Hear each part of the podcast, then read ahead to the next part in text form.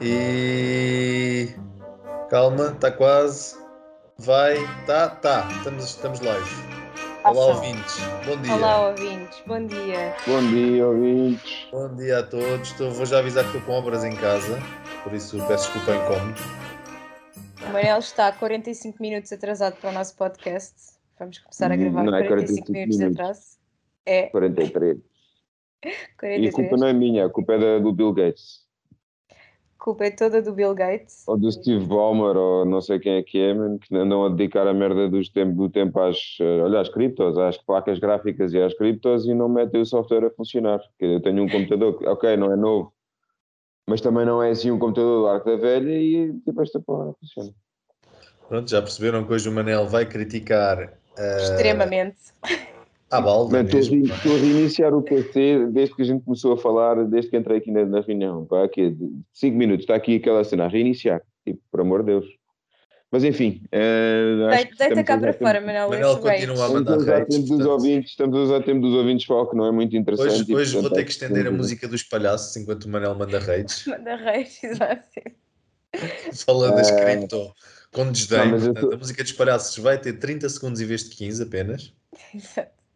Não, mas eu, eu tenho uma outra, um outro contributo a, a dar aqui para o podcast, que é uma coisa que eu pensei enquanto estava a ler agora aqui um livro de aquele livro do, do Obama, que é o, aquela auto- autobiografia que ele escreveu agora no final do, do mandato.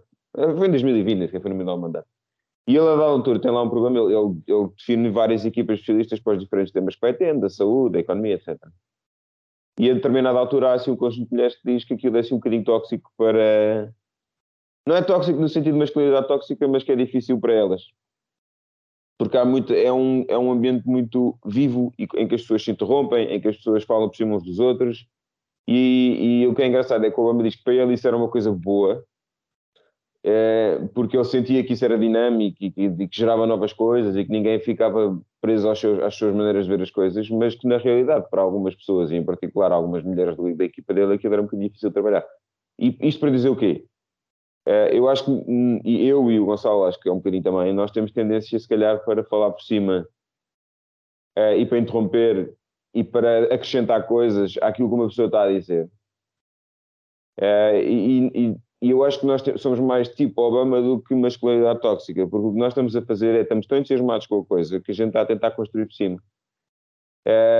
e dar a nossa opinião, eh, mas não numa maneira de calar a outra pessoa, é só numa maneira de construir sobre o que a outra pessoa está a dizer. Eu, eu- e- mas eu, eu percebo que isso possa ser mal interpretado e, e que isso possa fazer com que uma pessoa se sinta mal. E, portanto, Leonor, quero só dizer-te que se alguma vez sentires que as nossas interrupções não são bem-vindas, eh, podes dizê-lo. Eh, O Manel está a dizer isto porque recebeu feedback sobre pessoas que ouviram o, podcast, claramente. Porque Não, Quem é que disse que tu andavas a interromper pessoas? Não é verdade, não é verdade, não é verdade, porque eh, à data acho que ninguém ouve o podcast, mas, eh, mas eh, temos imensos não, ouvintes. não, porque aqui, porque não, foi mesmo, eu fiquei a pensar, porque na realidade eu, eu estava mesmo a ler o livro e estava a pensar, eu comprei estas caixinhas todas.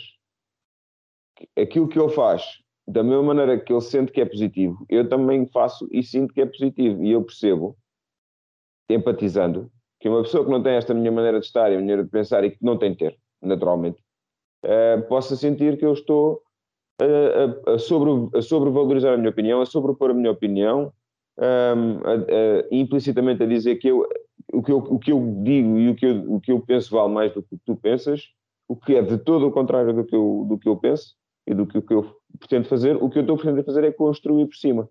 E, portanto, o meu desafio para 2022, acho que já vamos tarde, mas o meu desafio para 2022 é ser capaz de empatizar com pessoas que, se calhar, pelo menos inicialmente, não conseguem, ainda não entendem esta, que, eu- que, eu, que eu não estou a tentar calá-los, eu estou só a tentar construir pelo que eles estão a fazer, por cima do que eles estão a fazer, e ter, empatizar um bocadinho mais e convidá-los a dizer, Manuel, não, eh, está calado, deixa-me acabar e depois falas. Pronto, e eu, eu cal- calar-me-ei com todo o gosto eh, e depois falarei.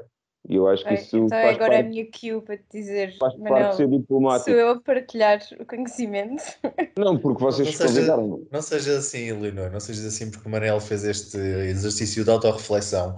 Mas E é bom. importante, é importante porque ele lê e não lê apenas, ele, ele autorreflete, ele reflete Eu- sobre eu- aquilo que lê, não é? E incorpora e interioriza as coisas. Exato. E, e cri- autocritica-se. Portanto, Manel, estás à vontade. Aqui, aqui é um espaço para tu, para tu seres quem és. space. Tu, tu podes ser quem és.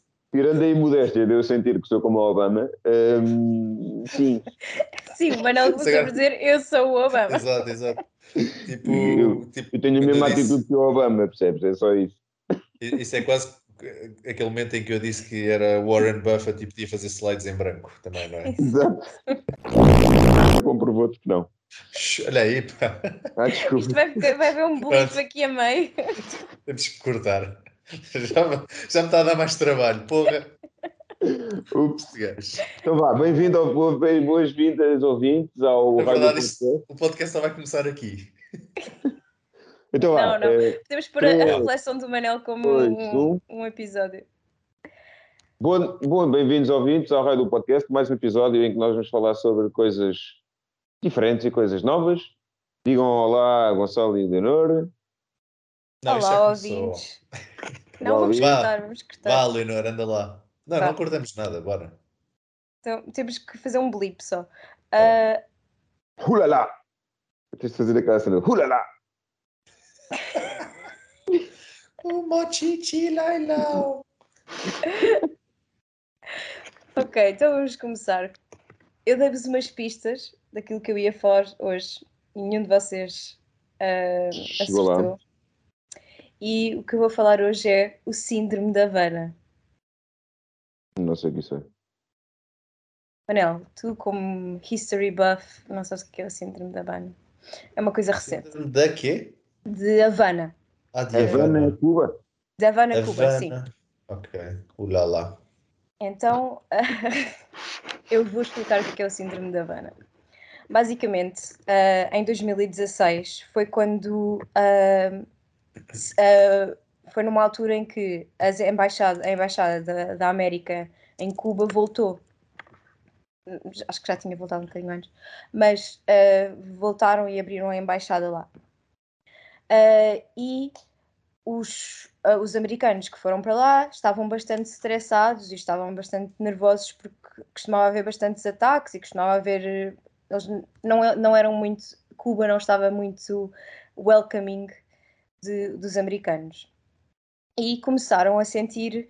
Começou, isto o síndrome da Havana começou a haver porque eles começaram a sentir ataques. A ver ataques de que eles não sabiam o que é que eram. Havia várias teorias em que eles começavam a ouvir um som muito alto no, às vezes durante 20, 30 minutos, ah, começavam-lhe a doer os, ah, os ouvidos, a cabeça, ficavam tontos, muitas vezes desmaiavam, e depois tinham, ah, além desse, desse momento, começavam a ter outro, outros sintomas mais tarde, continuava, ficavam, tinham muitas tonturas, começavam a ter vertigens, começaram a ter o que, o que se chama de brain fog, que é assim uma confusão mental, assim falta de memória, falta assim uma confusão que não conseguem pensar. E Conheço é algo isso. o quê? Conheço várias pessoas com brain fog. E ah, isto, isto E não, assim- precisam, e não são da Havana. E não é da Wanda, são, não é é, da o síndrome, síndrome da minha vida, acho eu. e Desculpa, depois, Leonor. Oh, Obama, Basicamente- controle-se.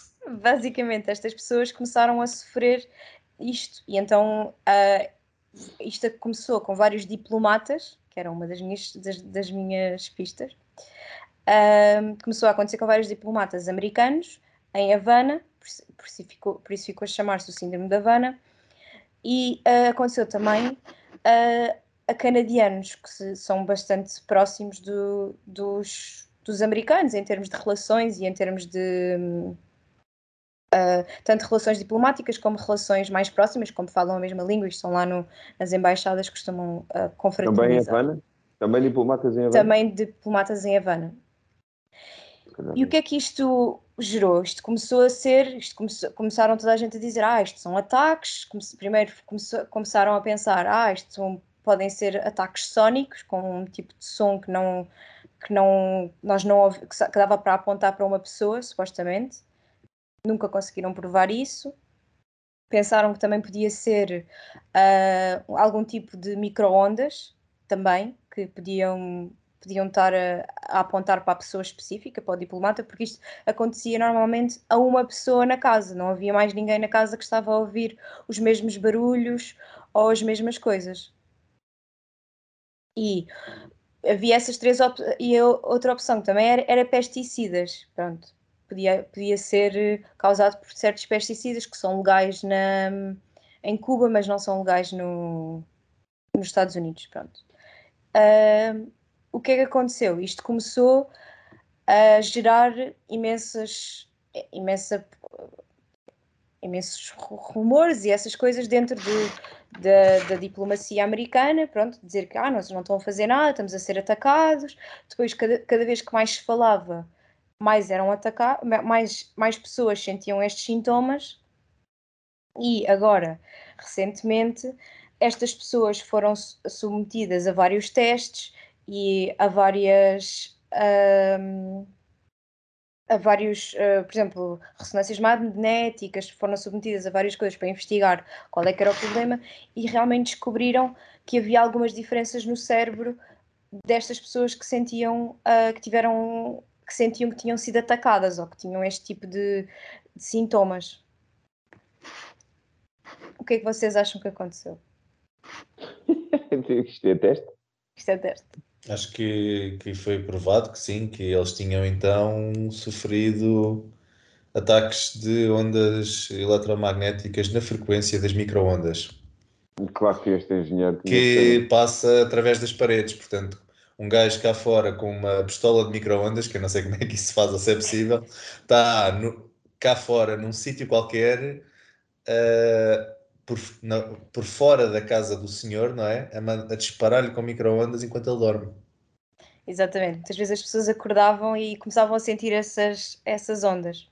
Só que o que eles provaram era que havia algumas diferenças no cérebro das pessoas, podia haver algumas anomalias, no entanto, não viram nenhuma causa física que, que poderia ter, uh, nada físico que poderia ter causado esta, esta doença ou esta, este, estas anomalias. Não viram nada físico e as anomalias não eram semelhantes, as, anom as anomalias eram diferentes de pessoa para pessoa que eles estiveram a estudar.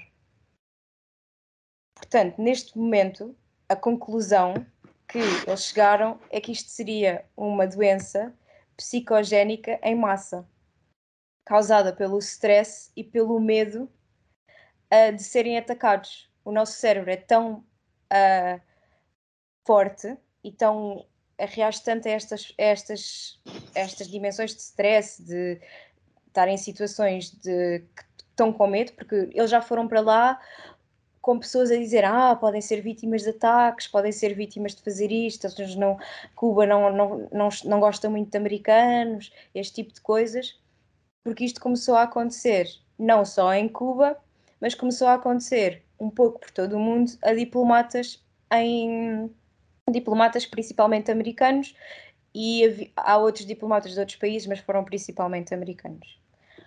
Então disseste exatamente, mas não foi nada daquilo que eu disse. Não havia um maluquinho a disparar ultrassons Exato, ou micro-ondas micro por fora não da havia. coisa. Quer dizer, ou seja, é apenas um, um, um fenómeno psicológico nocebo.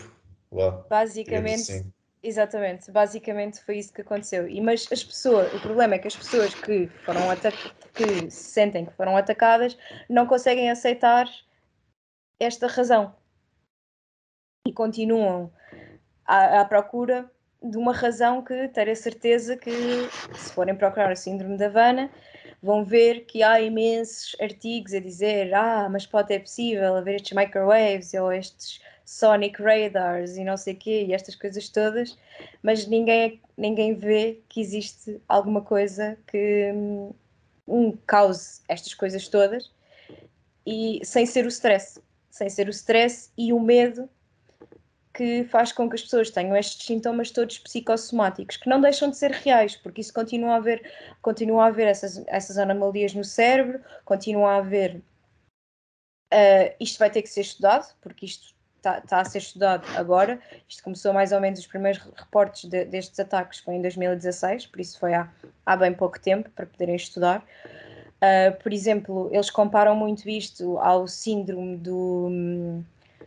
do Phantom Limb, que é o, o do, do, da parte do corpo fantasma das pessoas que sofrem de amputação, porque eles são, eh, eles são amputados e depois continuam a sentir o, o seu o seu pé, a sua mão, o seu, a sua parte do corpo e têm muitas dores, principalmente de dores de, de nervos, são, são, é nerve pain. Portanto, eles comparam um bocadinho a isto porque é muito psicológico, porque o cérebro ainda não se apercebeu que não está lá nada, então acham que está a ser atacado constantemente. Manel, tu, tu achas o teu silêncio muito, muito estranho?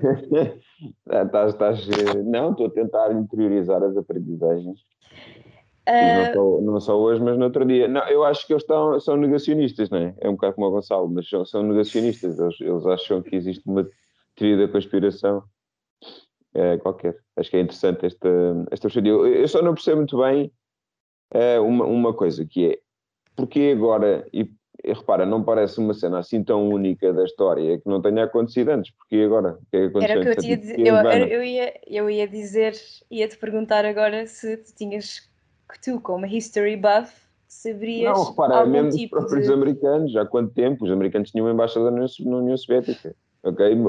Não há nada mais tenso do que a Guerra Fria em tempos nucleares e, e, e, imaginar ataques malucos que a União Soviética tivesse, man, isso deve ter sido às, às pasadas. Tipo, porque é que agora está a acontecer uh, e não isso, aconteceu na altura? Ou, ou porque não, não existe sei. um síndrome de Moscou ou um síndrome de.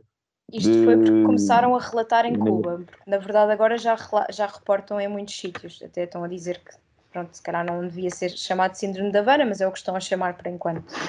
Mas olha, está aqui, eu estava a ver aqui uma, uma notícia é da super interessante, mas do Brasil. E é a edição de, aqui, de abril, não sei, não sei se é do ano passado ou qualquer coisa, e a falar sobre o, a síndrome da Havana. E depois eles estão aqui a dizer que houve realmente um estudo, que eles, as pessoas foram estudadas.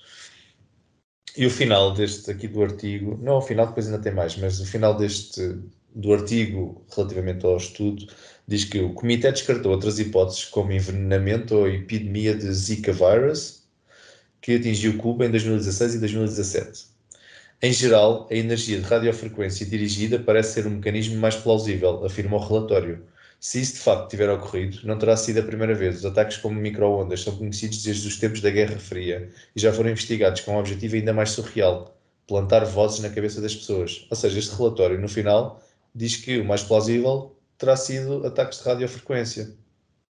Mas esse é um relatório de quando? Porque depois o relatório mais recente viu que isso não era impossível. E até houve um, umas, uns leaks do, do FBI, porque eles não queriam estar a, é relatório a, recente. a dizer que era, era, que era, só, era psico, psicossomático, porque para começar, normalmente as doenças mentais não são pronto, levadas, levadas muito, a, muito a sério e também não queriam estar a dizer que os diplomatas estavam a ser estavam com demasiado stress e não estavam a ser protegidos pelo, pela, pelas, pelas agências. Não sei de quando é que é o relatório, aqui está. É, essa também é a conclusão do relatório da Academia Nacional de Ciências dos Estados Unidos, assinado por um comitê de 19 cientistas liderados por não sei quem, professor de. Pronto. Mas pá, eu diria que é 2018, 2019 este. Este é o mais recente, é de 2020, 21. Há um mais recente e depois eles dizem que. O, o, problema é que ainda não se sabe, mas uh, o que eles acham que é uh, o mais provável uh, é mesmo ser o, algo psicológico. Que principalmente o stress, qualquer pessoa em situação de stress tem, eh, pode ter um, um, tipo de sintomas e o facto de saber que outras pessoas estão a ter esses sintomas é mais, é mais provável isto acontecer. Como mas, mas aí, mas aí lá está, volta, volta a colocar a questão. Então, porque é que os diplomatas que estão sob esse stress uh, sentem isso e, por exemplo, os, lá, os controladores aéreos ou a malta que trabalha em, na bolsa, que é um stress gigante, não sente. Mas, eh, é isso, mas eles sentem, sentem esse stress, mas sentem que vão ser atacados a qualquer momento. Ok, então porque é que os outros militares não sentem? porque é que. Estás a ver? É, Mas, é mas, mas quem é que disse que não sentem? Quem é que disse que não Os sentem? Isso militares também não sei. que andam em Eu eu cenários de guerra andam alucinados, muitos Eu deles. estou a assumir, eu estou a assumir que se é uma coisa assim tão prevalente, que, que a gente até lhe dá um nome e chama disto que é um síndrome de Havana, que então é uma coisa que naquelas circunstâncias deve ser prevalente o suficiente. Se fosse uma coisa gen- genérica psicológica, que fosse prevalente o suficiente para acontecer noutros sítios nas mesmas circunstâncias, não é? A mim parece-me é que terá de ser, da, da maneira como eu vejo, como eu interpreto, é a situação em si, ela não é única à Havana. Ela acontece em todo o lado e mais um par de botas. E, portanto, tem de haver alguma explicação ambiental de Havana, da situação da Havana, que, que Eu acho que justifica. não, eu acho, que- eu acho que é uma questão de. Imagina, quando tu vais para uma guerra ou quando vais para Wall Street, se sentires. As, as pessoas que, vão, que estão aí já sabem que estão a ser atacadas ou que vão ser atacadas. Ser Eu acho, atacados, eu, acho que exatamente. não é por, eu acho que não é por acaso que grande parte, do, se calhar, do, do, do exército está destacado em locais de guerra ou gajos do Wall Street que andam nos ácidos, não é? Digamos assim, que andam Certo. meio, em, andam meio alucinados, que é para não sentirem o stress ou a dor causada por aquilo. Ninguém que vai para a Havana vai pensar que, quer dizer, não está propriamente em cenário de guerra, não está propriamente em cenário de guerra. Está bem, Mas mas fores americano, não é óbvio, acho que não, só estou a dizer que acho que não é óbvio, estás a ver? Olha, eu vou para a Havana, vou estar aqui em stress extremo e under attack. Estás a ver? Tão óbvio como é um cenário de guerra ou se calhar com o stress sentido em Wall Street. Mas eu É, acho que isso o acho que não stress sentido em esse- Wall Street e o stress, e o, e o stress sentido É diferente. em Havana é diferente, porque, eh, mas não é só causado por stress, pode ser, sempre, pode ser causado pelo medo mesmo. As pessoas, tu, eh, as pessoas têm. eh, há muita gente que tem, por exemplo, pessoas com eh, isto. Eu depois comecei, fui pesquisar mais, mais deste tipo de eh, sintomas de psicogénicos em massa e há pessoas que, muito recentemente, agora, e isto depois também pode ir um pouco para, hipocondria, para, para, para pessoas que são hipocondríacas, que ah, ficam mesmo com estes sintomas. Há pessoas que agora com o Covid, estarem tanto medo de ter Covid, começarem a sentir os próprios os sintomas todos do Covid, ser tudo, t- testarem negativo e de repente ficam sem sintomas. Certo, certo. Eu, eu vou estar um bocado a bater na mesma tecla. Eh, Houve diplomatas aí para o Afeganistão, em plena guerra do Afeganistão, eh, em que so- sobre os quais se calhar isto não aconteceu. Se calhar é como diz o Gonçalo, se calhar estavam tão, tão cheios de, de, de, de- de fármacos que, que a malta não se, não, não se detectou, ou se calhar não se quis detectar porque era uma guerra e não se podia dar parte fraca. Mas que, sei lá, eu lembro-me perfeitamente daquele, daquele diplomata brasileiro que lhe arrebentaram com o hotel e o gajo morreu. Portanto, não, não era assim uma situação que tu soubesses, epá, não, eu estou bem, estou tranquilo. Não. Tu sabias que podias, e simplesmente, explodirem-te com o carro, ok? Isso, já... Mas até podia ser, por exemplo, as pessoas que foram para, para Havana, supostamente Havana era um, era um local que era mais seguro e não estava em guerra, Os americanos. Vocês sabem, eh, Cuba é.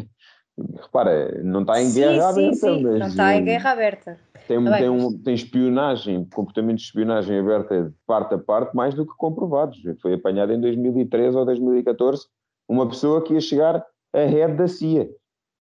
Uma mulher que ia chegar a head da CIA e veio-se a comprovar que estava, estava a soltar informações para o governo de Cuba. Portanto, não é uma, não é uma situação pacífica de vou para os morritos, não é?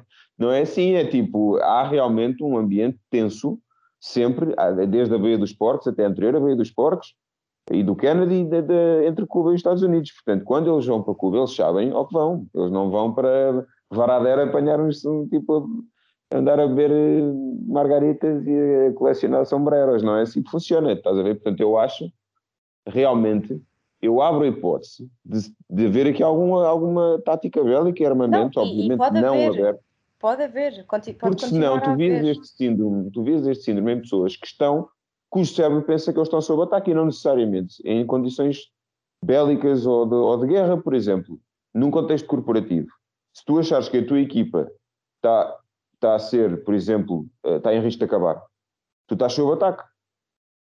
Tu começas a sentir isto ou não começas a sentir isto? Se calhar começas, é só o stress, e portanto para mim não é um síndrome da Havana, é um síndrome de, É, pronto, é um comportamento humano. Mas eles Mas começaram agora, a. Síndrome da começaram... especificamente, eu acho que não tem de se ver, tem de se ver ao que, é que acontece em Havana. E, e, e não Mas eles já fizeram essas pesquisas e, e, o que disseram era que não, não causava, já viram que não. Pois, dizem eles, mas agora diz o Gonçalo aqui que há brasileiros que dizem que se calhar até há hipótese de ser este microsónico e não sei o quê. Portanto. Não, é. mas há essas Brasileiro, hipóteses. Isto é um artigo brasileiro, atenção. Pois é, isso, não... brasileiro.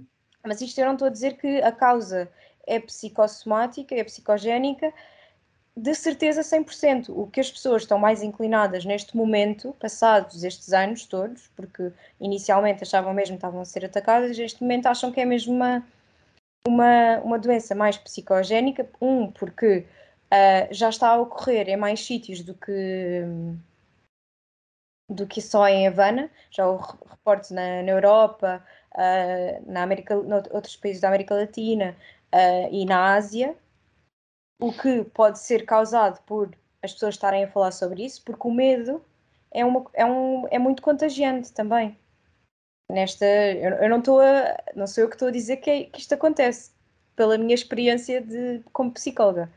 Uh, estou a dizer é que as provas que estão a falar é que pode haver este tipo de doenças uh, psicogénicas em massa. E eu queria falar um bocadinho de doenças psicogénicas em massa que podem ter ocorrido uhum. durante a história. E a questão é realmente...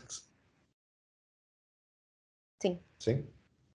Amarelo Não, ia dizer, a questão, é que, a questão é que realmente sempre que falam aqui de síndrome da Havana, que eu estou aqui a ver no Google, é relativamente a diplomatas, não é propriamente a pessoas comuns, Exato. ou seja, parece que há aqui um ataque premeditado uh, de qualquer género a diplomatas, agora está aqui, por exemplo, síndrome da Havana, Novos casos na Europa intrigam os Estados Unidos. Então foram três diplomatas que ficaram doentes na cidade suíça e um na capital francesa no verão passado. Eles verão não passado, são, já em 2021. Não são muitos reportes também, também, não são muitos, não é um, um número de, muito grande que também possam fazer estudos mais a fundo com que já tenham testado. Pronto, depois falam aqui de suspeitas contra a Rússia e coisas do género. Sim seja, parece que é algo que vai sempre aos diplomatas, que acontece sempre aos diplomatas e, e por isso é que eles suspeitam de, de, de ataque de algum género. Porque não sei se isto é, ou seja, não sei se, se acontece a outro tipo de, a um indivíduo normal, não é? Uma pessoa normal, quer dizer, é um uh, bocado estranho isto só aparecer diplomatas, não é? As, as famílias dos diplomatas também reportaram, há, há famílias tipo uh, maridos, mulheres de, de, diplomatas que também reportaram ter estes sintomas. Mas mais do que isso, não, não há reportes sobre dessas pessoas.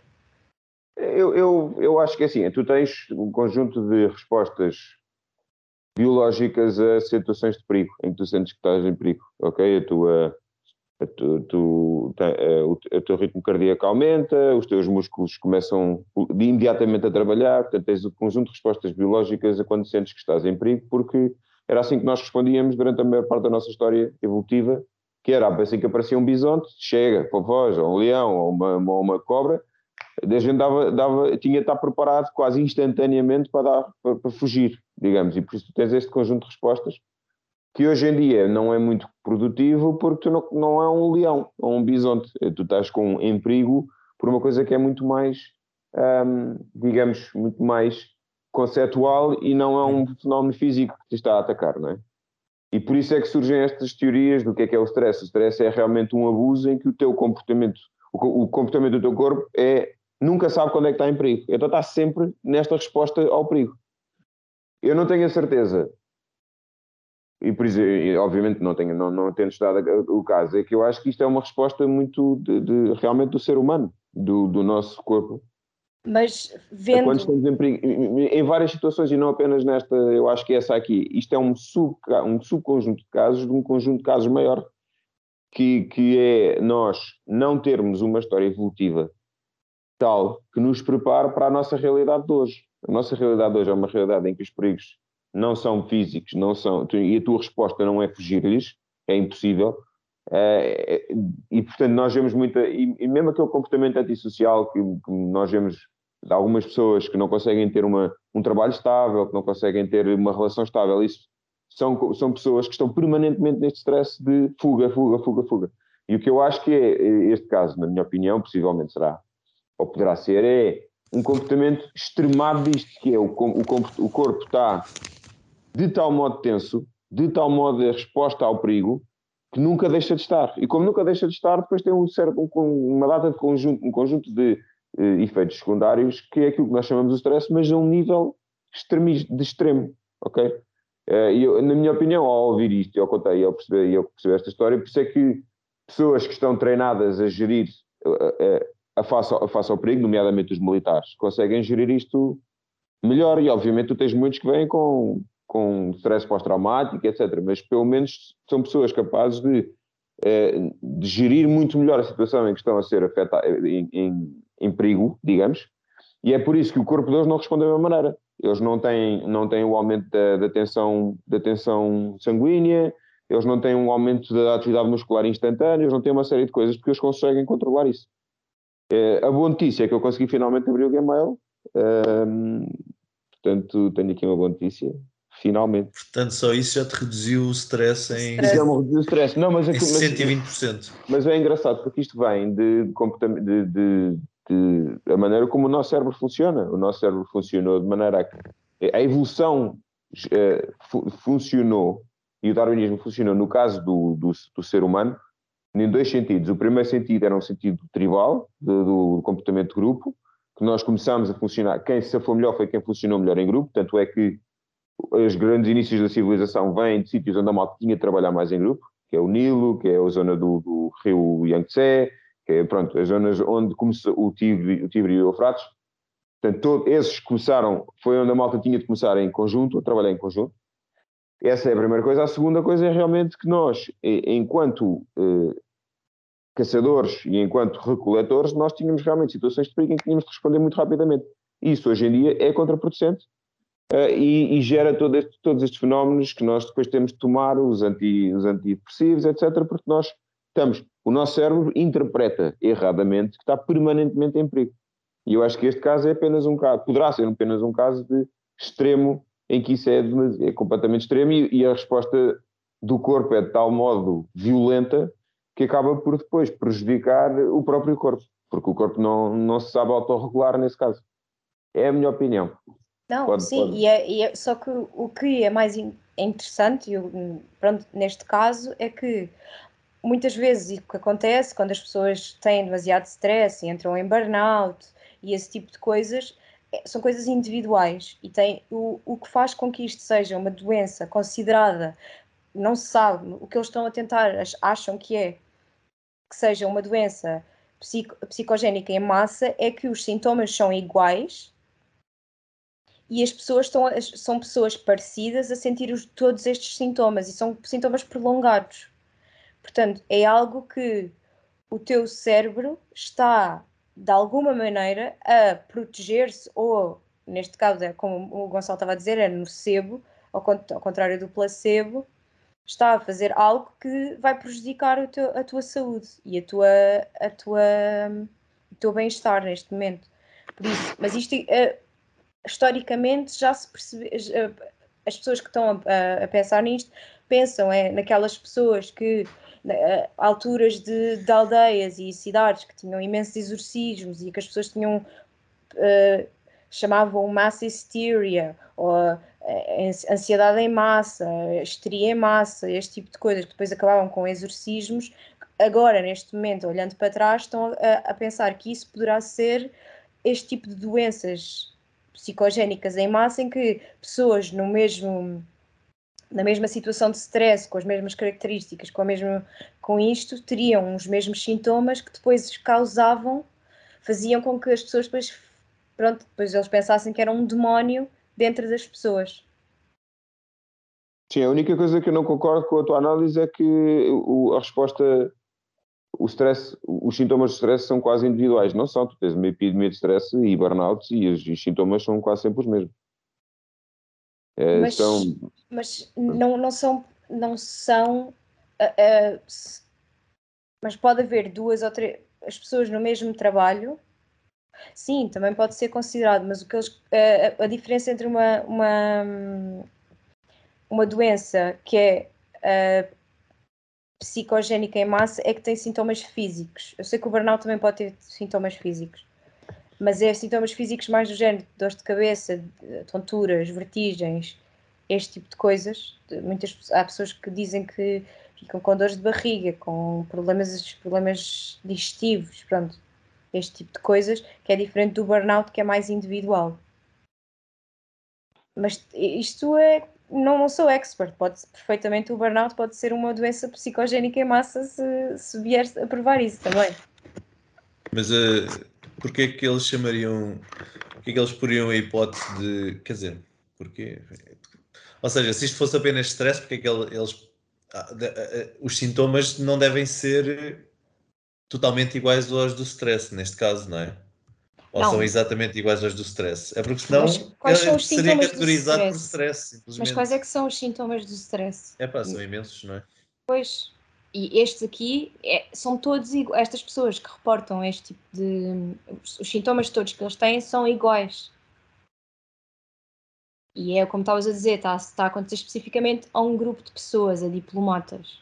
Eu, eu, acho que pode haver aí algum efeito de poluição, digamos, ruído de, deste tipo de conclusões, por ser Havana e por ser Cuba, e por tudo isto fazer um bocadinho parte do nosso imaginário da Guerra Fria uh, e da Baía dos Porcos e dos, e dos, e dos, uh, e dos mísseis e, de, e do Fidel Castro e dos espiões, etc. Então, se calhar, nós, que se calhar noutra circunstância não punhamos a hipótese de ser, por exemplo, um armamento todo manhoso, todo marado, neste caso, se calhar pomos é da sei lá, porque, porque, porque, realmente pode ser, estás a ver? Porque, porque estes gajos faziam investigações a nível, a nível de armamento que não, pronto, nós não conhecemos. Mas eu acho que não, acho que existe pelo menos a possibilidade disto não ser só, não deixar de ser apenas um fenómeno mais localizado de uma, de uma epidemia que é a epidemia de, uh, das doenças mentais, de, de, do excesso de trabalho, do sentir-te permanentemente sob ataque como indivíduo na nossa sociedade, o, o detachment em relação, o detachment social, tu cada vez sentes-te mais afastado dos outros, pelo menos há uma grande comunidade, há uma grande porcentagem de pessoas que, que manifesta comportamentos antissociais e que está com muito pouca gente, não sai de casa, etc. Um, tudo isso são fenómenos relativamente recentes que podem manifestar realmente esta, uh, o desadequar da de, nossa resposta uh, do corpo, do nosso corpo, à situação, à situação atual de, de, de excesso de impulsos, de permanente estado de, perigo, digamos, entre aspas, e portanto aqui eu acho que pode ser uma situação em que por isso simplesmente é só isso em, em sei lá, em esteroides, estás a ver? Numa, num, num sítio em que nós pomos sempre a hipótese de poder ser outra coisa que é a Havana, que eu acho que pode ser sempre outra coisa realmente. Esta malta fazia coisas que, pá, que é um bocadinho o nosso imaginário, não é? O que é que o andava a fazer com os espiões e com aquelas técnicas todas do, do, do Khrushchev e do Brezhnev e da União Soviética que andavam a fazer coisas malucas. Mas pronto, olha, é, o que eu acho que realmente é importante é perceber se tu, Leonor, estás a querer dizer alguma coisa uh, à equipa. Estás sobre o stress. Não, eu não quero dizer nada, quero só dizer que é interessante este eu já mandei uma eu já ouvi bastante, já andei a ler bastante sobre isto e é acho super interessante esta parte de uh, o facto de não, não conseguirem mesmo encontrar algo mesmo físico que, possa, que está a acontecer a estas pessoas não conseguem encontrar vestígios. Não é? Se for uma ultrassom, devia ter, devia, eles deviam, estar com, deviam ter algo, algo físico que, por exemplo, lhes afetasse os, os tímpanos, por exemplo. Se fosse certo. algo. E não estão a encontrar, eles não encontram, não encontram nenhum vestígio físico deste tipo de coisas. Eu acho interessante quão poderoso e quão. Uh, quão, quão importante é o nosso cérebro também, uh, não só nos, na nossa capacidade de estar positivo e de ultrapassar certas coisas de quando estás mal, mas também a capacidade de fazer ficar doente fisicamente. Se for este o caso, pronto, poderá ser, porque já há, outros tipo, há outro tipo de doenças uh, psicogénicas que uh, fazem, esta, fazem estes sintomas físicos. Pronto, era basicamente isto. Era um tema interessante que me tem andado, uh, tenho andado a ouvir bastante e que pesquisei bastante sobre o assunto e pesquisei como também outras doenças durante a história e várias coisas, como as pessoas que relatavam parte do exorcismo, pode, podia não ser esquizofrenia, podia mesmo ser pessoas que achavam que estavam a ser possuídas por alguma coisa e, e, e ficavam com esses sintomas. E normalmente, eh, se calhar, eram mulheres que depois achavam que eram bruxas. Pronto, estou a dar um exemplo, pronto, que pode ter havido, podem ter causado mais coisas na história que nós podemos estar podem estar a ser um, overlooked. Há histórias, há histórias, a igreja, obviamente, está muito eh, cheia de histórias difíceis de explicar e que podem, e que algumas delas podem vir, podem vir da, da uma capacidade desconhecida do cérebro. Uh, havia um tipo que na, na, Igreja Católica, no Vaticano, cuja responsabilidade era só aferir milagres, a perceber se havia, havia milagres ou não. E, portanto, o trabalho uhum. dele era ser o cético, era ser o Gonçalo.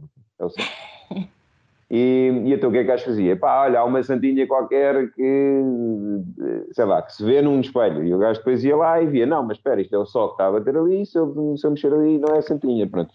E ele andava ali basicamente a provar que não havia, que não havia milagres, uns atrás dos outros.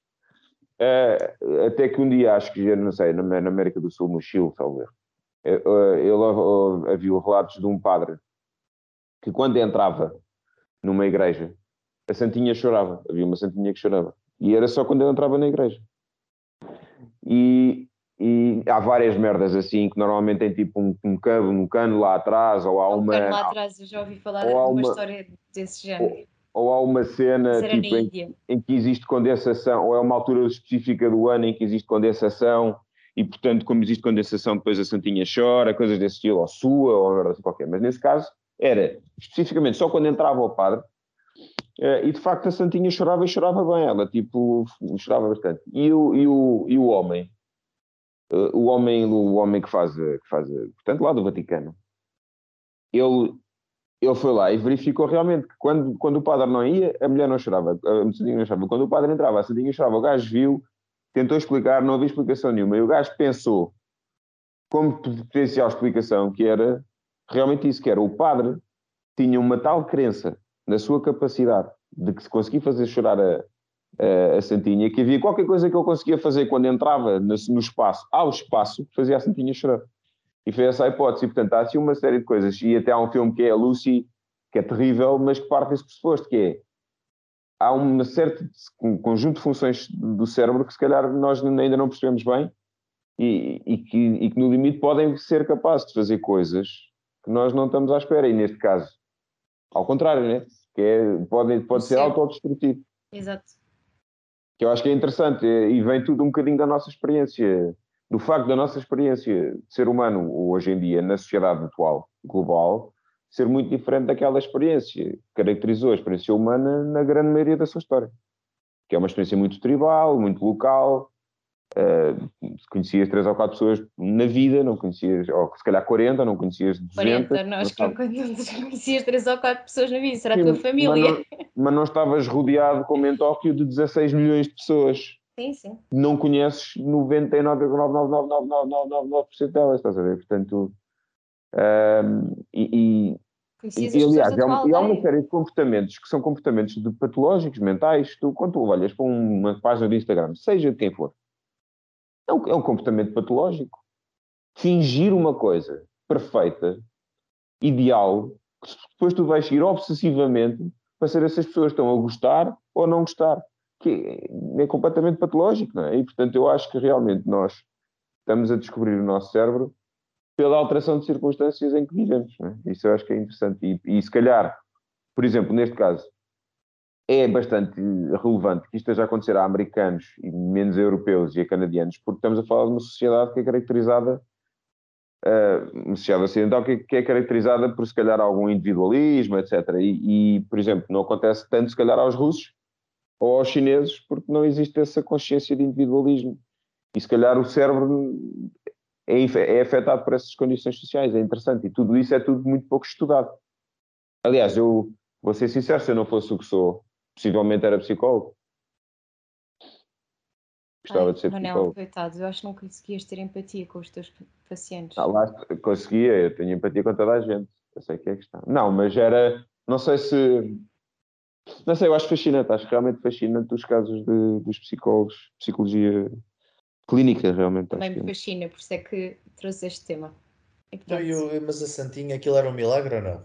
Hum, ele não concluiu objetivamente que fosse um milagre, eh, porque não se, quer, não se quer fazer isso, basicamente. Não, não se quer fazer. Mas isso foi quando? Concluir que é um milagre e depois alguém descobre que não é. Mas Epá, quando é que isso dizer? No final dos anos 90, acho eu. Ah, ok, foi super recente, pois. Eh, Por, por exemplo, é como a- o milagre de, de Fátima, que veio falar, veio falar aos pastores. Pois, assim, nessa altura não havia esse tipo de validações. É, tu estás a confiar em três miúdos que podem ter imaginado aquilo depois de terem comido uma data de medronho e Ou apanhado uma então, grande badeira, E estás a ver? cogumelos. E cogumelos. E cogumelos. não, então mesmo, é- tipo, estavam a sofrer de fome, estavam, estavam a alucinar, podiam estar eh, só cheios de fome. E, E tinham, depois a- a- alucinaram os três. a gaja, a, a gaja, a Virgem Maria, supostamente tem três segredos, mas os segredos que ela, os segredos que ela deu Depois só foram já- revelados depois de terem já tinham acontecido, acontecido. portanto, aquilo Exato, é isso também me deixa um bocado cética nessa. nessa... Parece uma cena. Pronto, é assim, é uma questão de fé. Fé não se explica ou se tem ou não se tem. Se tu queres acreditar, acreditas. Se não queres acreditar, não vale a pena tentar explicar. Eu, eu tenho Agora, que trazer também não vale a aqui. pena ir atrás dos miúdos e dizer, ah, seus malandrões. Não. Agora, é. este gajo, o que aconteceu foi realmente que o gajo pensou que podia haver explicações científicas que nós ainda não somos capazes de explicar. Ok. E, não- e resistiu um bocadinho à ideia de dizer que aquilo era um milagre. Ehm, Mas é isso, ou seja, no fundo, um, um milagre para ser milagre, há, há de haver sempre uma razão por trás, diria eu. Um milagre para ser milagre é estar no espectro da ciência que ainda não se conhece, digamos assim. Isso é o que tu dizes, mas a maior parte das pessoas há a dizer que é Deus Sim. a, a manifestar Pronto, qualquer coisa pronto, e não claro está no que sim. espectro da ciência, está no espectro da fé. e o Pronto, espectro da mas- fé mas- é o que é, a gente não Então consegue. não vou dizer, Mas os- então digo de outra maneira, está num espectro do, do Do desconhecido, desconhecido. vá. Do Eu não vou desconhecido. chamar ciência. Eh, Sim, é o desconhecido que ainda não sabemos explicar. Mas não Se calhar nunca vamos certo. conseguir saber explicar. Mas são dois espectros distintos. Uma coisa é, tu nunca vais conseguir explicar Deus. Aliás, o argumento mais, eh, mais eh,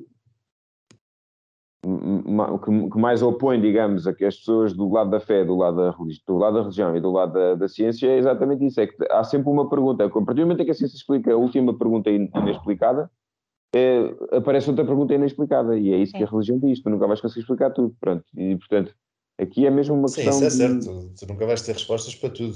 Mas Pronto, é é isso. isso. Ou seja, o milagre está do lado do desconhecido, sempre. está do lado do desconhecido, mas acreditando que existe um. A partir do momento em que tu consegues ter uma razão lógica, não sei se científica ou não, mas lógica para explicar algo, deixa de ser um milagre, não é? Exato. Ele, neste caso, eh, optou, acho eu, agora não sei exatamente o que é que, que é que depois aquilo deu, mas optou por. eh, acho que não considerou um milagre, considerou que havia aqui alguma possível explicação eh, que, que ele não estava a ver. Eu vou só, só para terminar, vou só te contar a história que havia uma. Eu tenho que depois pes- pesquisar mesmo a história a sério, mas havia uma história dessa que era uma, uma santinha que chorava, mas era na Índia e as pessoas iam lá beber a água, achar que aquilo era super eh, bom e depois veio-se a descobrir que era um, um esgoto de uma casa de banho. E aí, depois estava um boa doente. Pois é isso. então. Mas às Yeah. vezes Tenho que ir essa pesquisar som- qual é que era exatamente, mas era uma, era uma, uma estátua que as pessoas, eh, pronto, na Índia eles depois têm muito estas coisas do milagre, e as, eh, têm as coisas, pronto, iam lá e pronto, era um esgoto. E era mesmo um esgoto que vinha de uma casa de banho mesmo, do, do local. Isso é, isso é ótimo, isso é ótimo. Ótimo É para a cólera e esse tipo de milagre das lombrigas na barriga. Exato. Nunca lamba as santinhas. No fundo é isto que a aprendizagem Nem santinhas, nem, do- nem corrimões, nem tampos de sanita. Está bem? Exato.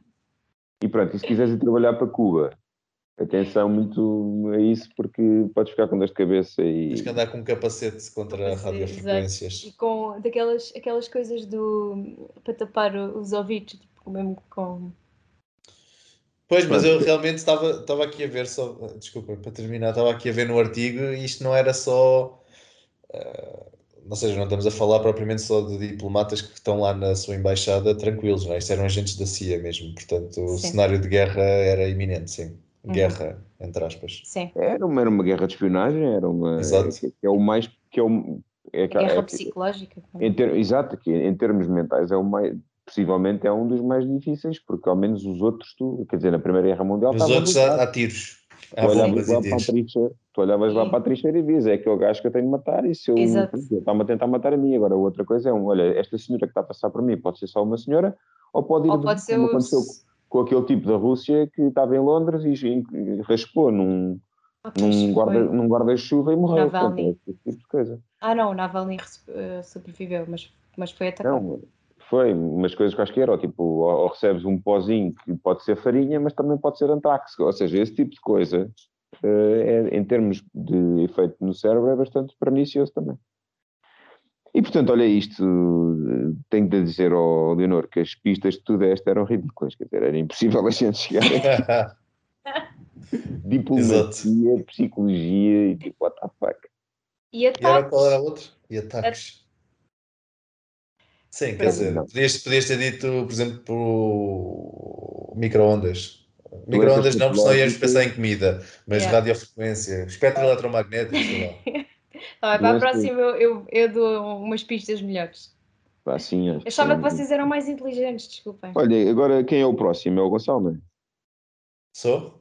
Tá bem. Então vamos só despedir-nos agora dos, dos ouvintes. Não subscrevam. obrigado. Os Muito não ouvintes. obrigada.